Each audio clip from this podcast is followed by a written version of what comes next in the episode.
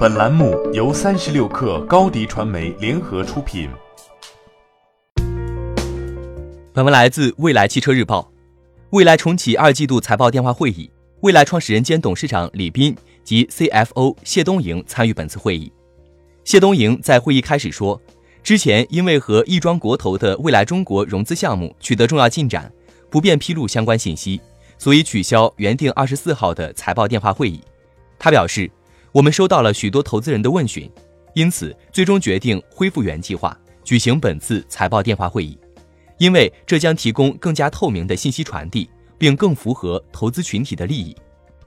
在财报会议中，李斌表示，七八月高端车市场整体下跌，加之未来并没有对在此期间购买 ES 八的用户进行补贴退坡后的额外降价或者差价补贴，导致销量下滑。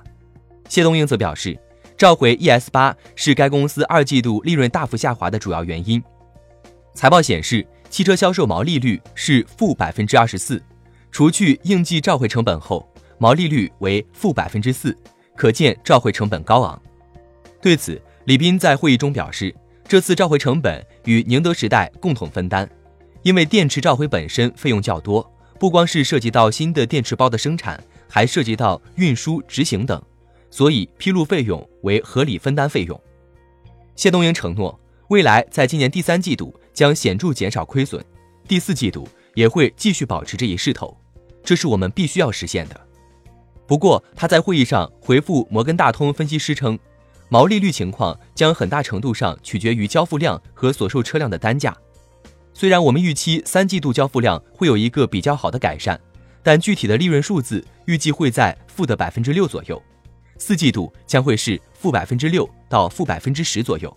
九月二十四号，蔚来汽车因二季度财报超预期亏损，即取消财报电话会议。在美股小幅高开情况下，股价在当日低开低走，以每股二点一七美元收跌，盘内一度跌超百分之二十六。恢复财报电话会议后，蔚来汽车盘前及开盘小幅上涨，盘后以每股二点零五美元收跌。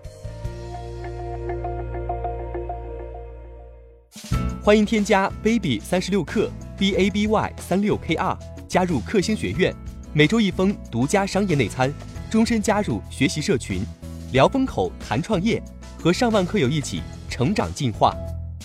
高迪传媒，我们制造影响力。商务合作，请关注新浪微博高迪传媒。